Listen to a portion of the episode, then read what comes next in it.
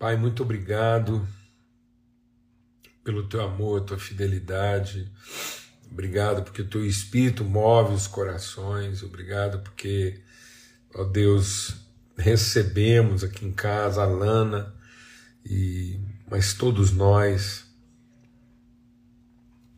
aqui em casa recebemos essa expressão de carinho, de afeto, de cuidado, de honra, de respeito.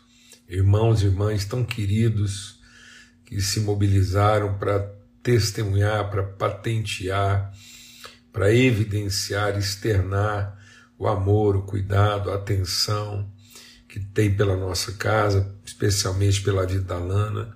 Nós somos gratos porque isso consola, isso renova, anima, refrigera, ilumina, Senhor, as nossas almas. Obrigado por esse tempo de comunhão, porque o propósito dessa mesa aqui, a gente realmente esteja aqui é, comungando, compartilhando dons e fortalecendo uns aos outros num exercício de mutualidade da fé.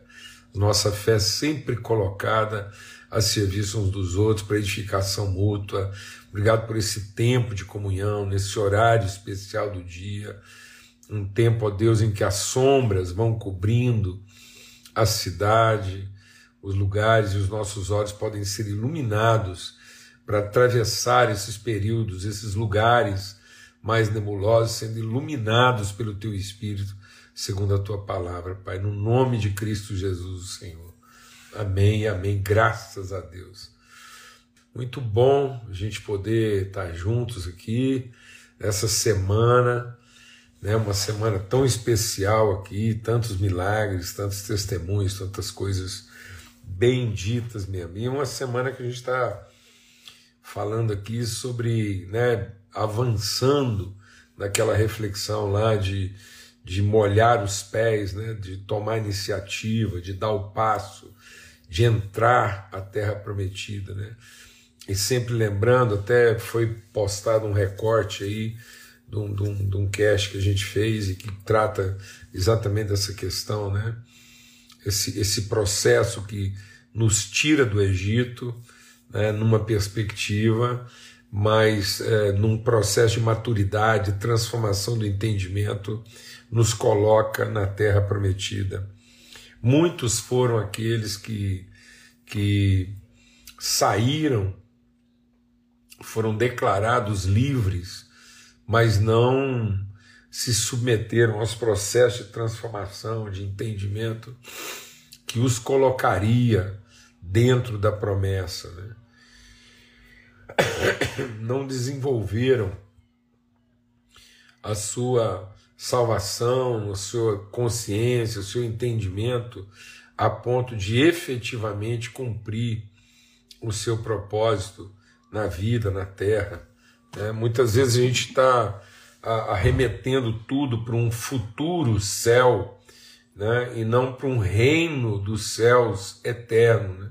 a eternidade do reino dos céus, entrar no reino dos céus na sua perspectiva de eternidade e não na sua expectativa de futuro. Então, esse, esse passo de transformação implica num engajamento, num envolvimento, numa atitude, numa postura numa pessoal, né?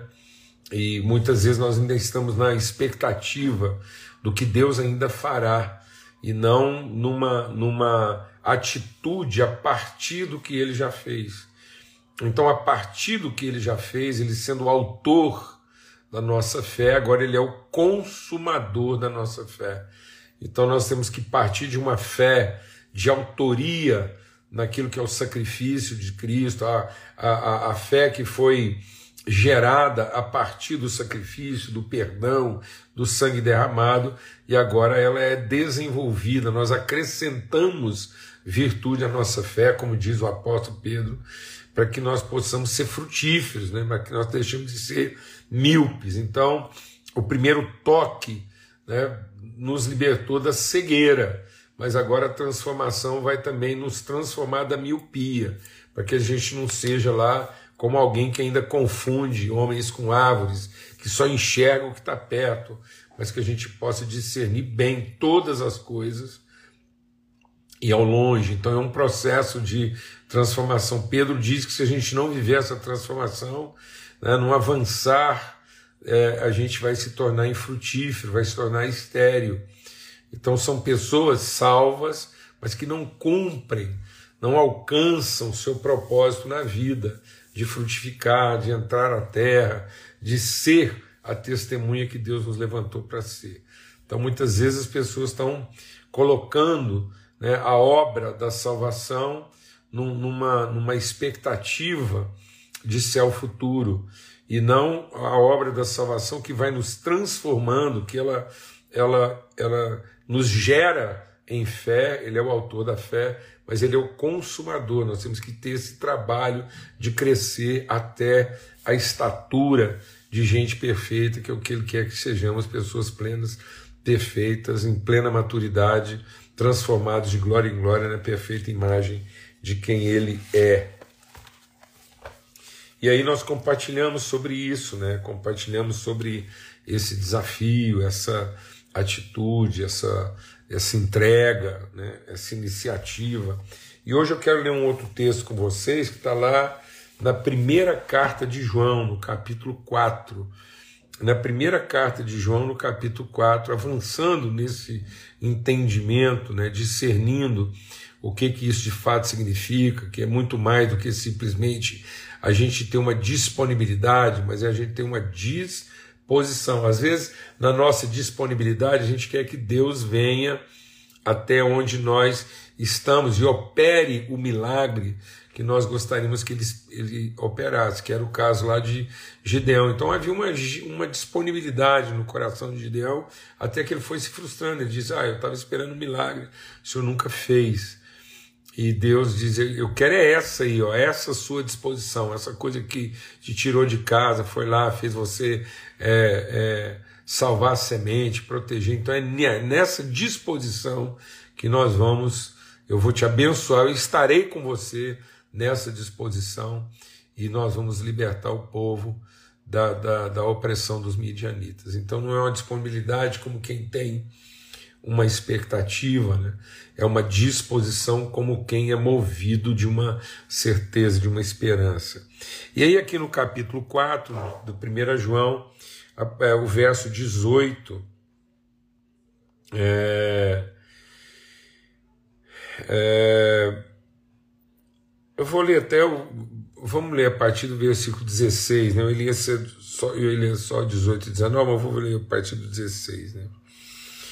Então, 1 João 4,16 diz assim: E nós conhecemos e cremos no amor de Deus, no amor que Deus tem para nós. Deus é amor, e aquele que habita em amor, habita em Deus e Deus nele. Então, é, não é Deus é, nos amando a favor, mas é Deus amando através. Então, agora, o amor de Deus habita então o amor de Deus agora não é só manifesto a nós, ele é revelado através de nós. Né? E nisso o amor é aperfeiçoado. Então nós vamos sendo aperfeiçoados em amor. É aí, que tá, aí o que o Pedro está dizendo. Então acrescente a sua fé virtude. Para que a sua fé evolua, nossa fé evolua da fé que, que, que quer, né?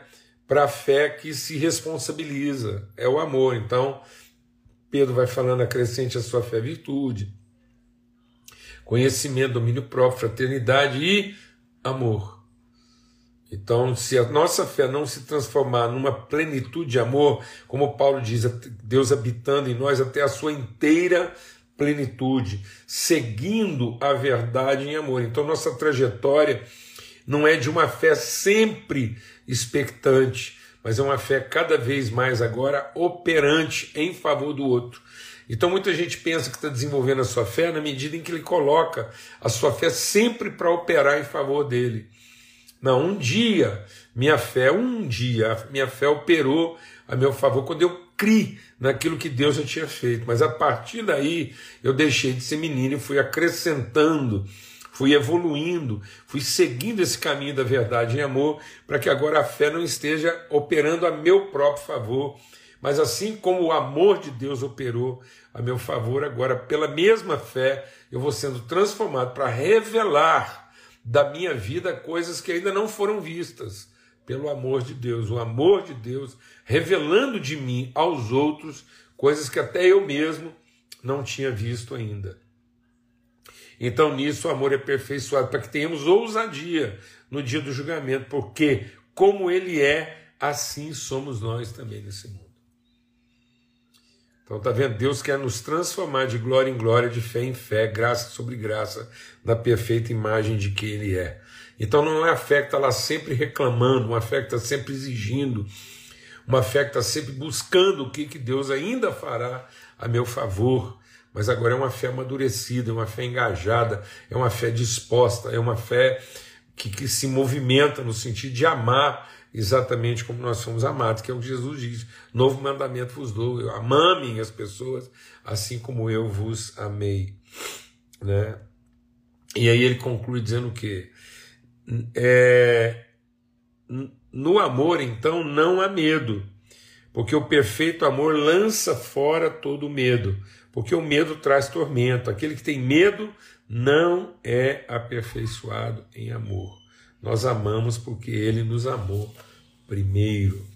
Então, amados, o que, que é essencial nesse entendimento né, de que a terra prometida, o propósito de Deus, a herança que nos está é, prometida é alcançada a partir do momento que a gente molha os pés? É porque a maturidade implica em iniciativa, em proatividade. Eu tenho insistido aqui que muitas pessoas têm vivido uma hiperatividade de quem quer receber e não a proatividade de quem já recebeu todas as coisas. Há um hiperativismo, há uma exaustão, há um cansaço de gente que ainda está fazendo tudo o que faz, na expectativa daquilo que ele vai receber, o que ele vai garantir, ou do futuro que está prometido para ele, em vez de fazer todas as coisas na perspectiva daquilo que já lhe foi dado. Então, quem entende, quem compreende, quem recebe, quando o amor de Deus habita, não é mais aquele entendimento infantil de um amor sempre operando a meu favor. Quantas vezes a gente está lá no louvor né, da, da, comunhão, nós estamos lá em comunhão, no louvor, na igreja, e aí os nossos louvores ainda são, né, assim, a gente ainda está cantando, louvando, de maneira infantil, a gente está o tempo todo falando da nossa gratidão pelo quanto Deus ama, o quanto o amor de Deus é bom, e aí vai, e vai, e a gente não sai desse lugar. Deus escrevendo a Isaías, através de Isaías, Deus declarando né, para que Isaías escreva ao povo, ele diz assim: olha, é, vocês gostam de se reunir, vocês gostam de ler a Bíblia, vocês gostam de jejuar, vocês gostam de orar, mas no fundo eu não tenho prazer nas reuniões de vocês, porque tudo que vocês fazem em meu nome, a reunião, a pregação, a leitura bíblica, o louvor, o jejum, tudo isso é cada um buscando ainda o seu próprio interesse para usar essas coisas uns sobre os outros e não uns em favor dos outros. Por acaso é isso que eu pedi de vocês, que vocês se dobrem, que vocês se sacrifiquem para receber de mim alguma coisa? Por acaso o jejum que eu pedi de vocês não é que você vá lá e coloque a sua vida em favor do outro? E quantas vezes nós estamos subjugando as pessoas, nós estamos obrigando as pessoas a participar dos nossos ritos na expectativa do que aquilo ainda vai trazer é, em alguma forma de benefício para a nossa vida. Amém? Então o texto aqui de 1 João está dizendo o seguinte: quem é aperfeiçoado nele, quem, quem, quem tem essa ousadia, esse entendimento, a primeira coisa que é removido do nosso coração é o medo, o medo de amar. Então, sabe qual é a principal característica do amor? Não é a paixão. A principal característica do amor não é o desejo Paixão e desejo falam das nossas carências e das nossas cobiças. Muitas vezes a gente está falando que ama como quem deseja. Né? Então, aí é, é carência, A gente precisa daquela pessoa, por isso a gente diz que ama. Ou então a gente cobiça, aquilo é, além de ser o nosso desejo, é, é, é a nossa paixão, né? é, é a nossa, é, é, a nossa, é o nosso êxtase. E aí a gente também diz que ama, mas sempre, sempre naquela é, é perspectiva de quem vai receber. Eu te amo, que você é isso para mim, você é aquilo, você faz isso, você faz aquilo, quando eu estou com você, o bem que você me faz. Então, muitas vezes a gente está fazendo declarações de amor que só refletem a nossa cobiça, a nossa carência. A gente declara amor como quem é carente do outro, né? e não como quem tem responsabilidade com o outro.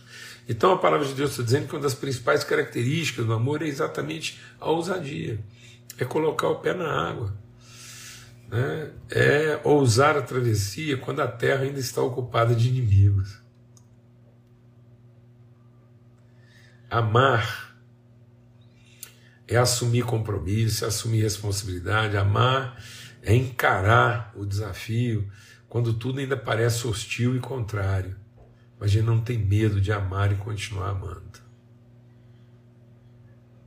Amém. Então a principal característica do amor é que ele afasta o medo. E enquanto há medo no nosso coração, o amor não pode ser aperfeiçoado. Então não tem como eu ser aperfeiçoado no amor se eu estou sempre buscando uma garantia. Não tem como o amor ser aperfeiçoado se eu estou sempre reagindo ao que o outro faz e não agindo. Então a palavra de Deus diz que nós só vamos ver amor na vida das pessoas na medida em que nós amarmos primeiro. Enquanto a gente estiver usando né, o comportamento dos outros, enquanto a gente estiver usando é, a, a forma como as pessoas nos tratam, para dimensionar o nosso amor, para qualificar o nosso amor, para quantificar o nosso amor, para determinar o nosso amor, então é porque a gente não ama, a gente ou gosta muito ou está apaixonado. Né? Então a gente está sempre compartilhando sobre isso, né, Wilton? Que é isso mesmo, o contrário de amar é gostar muito. Então muitas vezes eu gosto muito e de tanto gostar eu não consigo amar. Então, na verdade, é, é Muitas vezes eu só tenho raiva, eu só vou conseguir ter raiva daquilo que eu gostava muito. E aí a nossa raiva é exatamente porque aquilo que eu gostava muito não correspondeu, não atendeu, né? não, não, não, não, não me devolveu. Então eu não, eu não amei primeiro, eu, eu deixei para amar depois. Então muitas vezes é, as pessoas estão deixando para amar depois. Ah, eu vou amar depois que eu tiver isso, depois que eu tiver certeza, depois daquilo, depois dependendo. Então, o amor ele não é ele não é condicionado. O amor é condicionante, ele é que estabelece a condição. Por isso a palavra de Deus diz: "Nós amamos por quê? Porque Deus nos amou primeiro". Nós amamos porque Deus nos amou primeiro. Então o amor é condicionante. E é esse amor que faz com que a gente mole os pés em direção a uma terra prometida, ainda que momentaneamente, ou naquela circunstância, ela esteja ocupada de inimigos, ela seja totalmente avessa àquilo que muitas vezes eu projetei ou imaginei.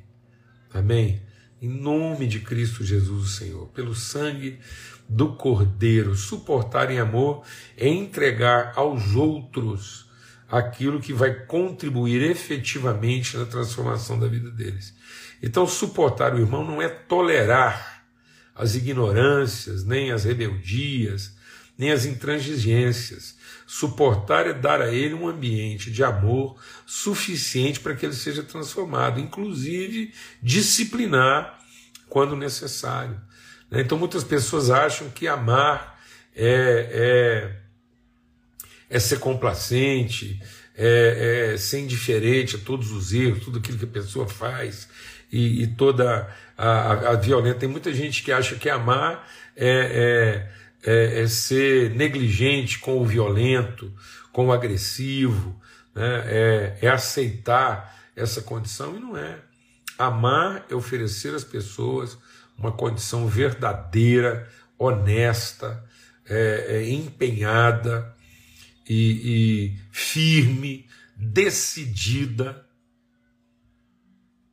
de que ele encontre verdadeiramente o amor através da nossa vida. Como Jesus. Jesus amou e, tendo amado, amou até o fim. E nem por isso ele foi negligente, nem por isso ele foi indiferente, nem por isso ele foi complacente. Amém? Em nome de Cristo Jesus, o Senhor. E muitas pessoas estão sofrendo crises de paixão e de desejo, pensando que estão sofrendo crise de amor. O amor nunca colocará você em crise.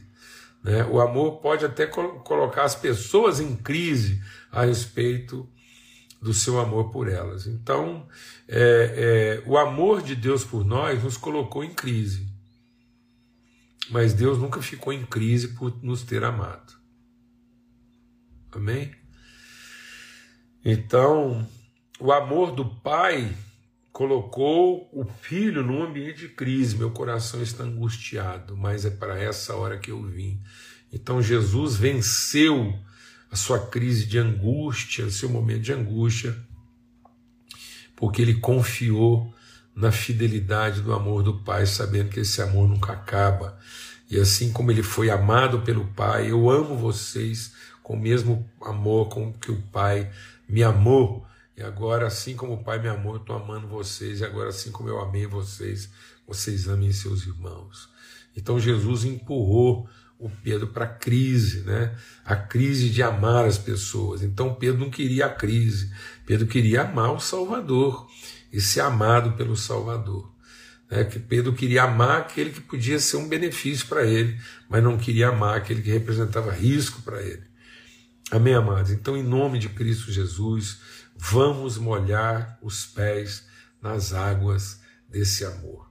Águas que serão tão profundas a um determinado momento que a gente vai ter que atravessar a nado, porque não vai, não vai ter chão para pisar. Só a absoluta e total dependência da fidelidade de Deus. Amém? Um forte abraço. Fica na paz. Até amanhã, se Deus quiser. De novo, muita gratidão pelo amor, pelo respeito, pela honra dedicada aqui à nossa casa. Em nome da Lana, de todos da casa aqui, a gente quer mais uma vez testemunhar a nossa gratidão, tá bom? Fiquem na paz, até amanhã, se Deus quiser, e que nossos olhos sejam iluminados para esse amor e que todos é, é, embarquem né, nesse fluir de ousadia e disposição, lançando fora todo medo, porque onde há medo, o amor não pode ser aperfeiçoado. Paz e graça, até amanhã, se Deus quiser.